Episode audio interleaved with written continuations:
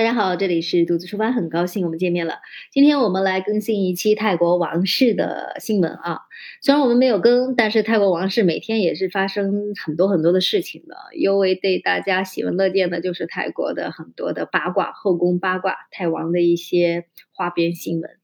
呃，泰王呢，因为很喜欢在德国待着，这个已经是家喻户晓的事情了啊。在泰国办完一些公务的时候，泰王就会飞去德国。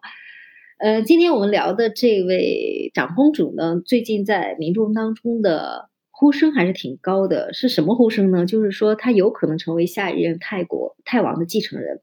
之所以这么说，是因为在普密蓬，也就是老国王当时在位时候呢，他修改了呃一次宪法，就是说允许呃女性也成为王位的合法继承人。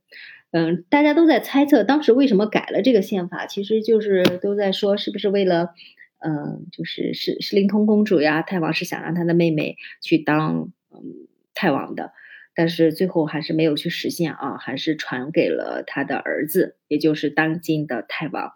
嗯，肯定是这里面皇宫内部呀，然后贵族势力啊，这些都是有影响的，要不然的话。嗯，现在的泰王的第一任王妃也不可能是，呃，当时老老王后的侄女儿啊，亲侄女儿啊，他们都是近亲嘛，联姻的。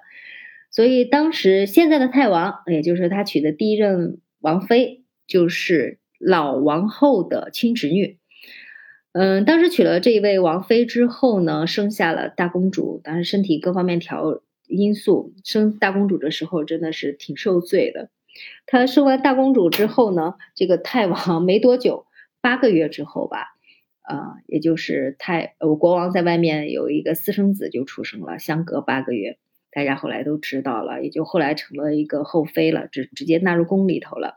因为后后妃呃纳入宫里头的时候是带了四个儿子，然后带了一个女儿，嗯，当时是一个演员，我们之前聊到过。嗯，相当于这位大公主的母后，也就是现任国王的第一任王呃王后呢，就被等于是离婚了。嗯，在第二位王后的时候，她呃她的结局也不是很好啊。虽然她生了四个儿子一个女儿，但是她后来也被离婚了。被离婚了，当时病产还挺惨的，是因为就说她。跟别人通奸啊，等等这些罪名，甚至把四个儿子全都赶出了泰国，不不允许他们再回台回来。但是另外一位女儿是比较幸免的。另外一位女儿是因为当时有得到高僧说，那位女儿女儿呢对国家非常好，是一位吉星，相当于这样子。后来他们就把那位女儿又接回来。女儿呢非常受到泰国民众还有尤其是国王的爱戴偏宠啊，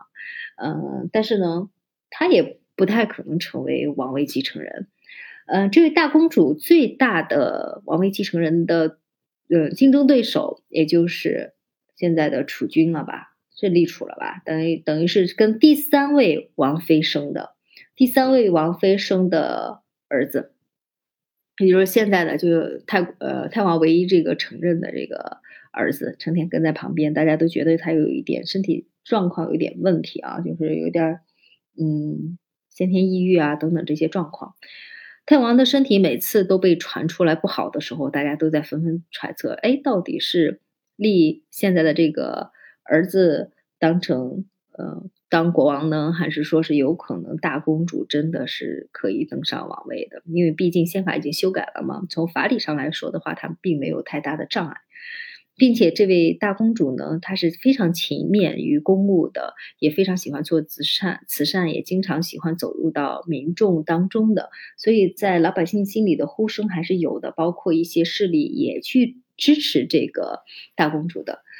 嗯，所以之所以今天聊到这个话题，也就是说，我觉得啊，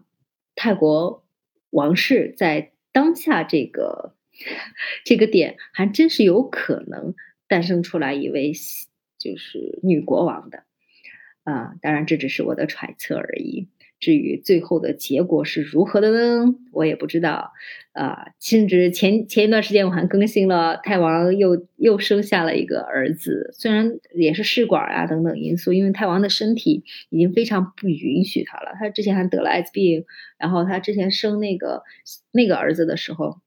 就现在在德国的，就呃不是他现在的这个储君的时候，就当时就洗精啊各个方面的，就是但是还生出来的孩子还是有一点问题的，所以。呃，他那个最小的那个儿子现在并不具备有太大的竞争力，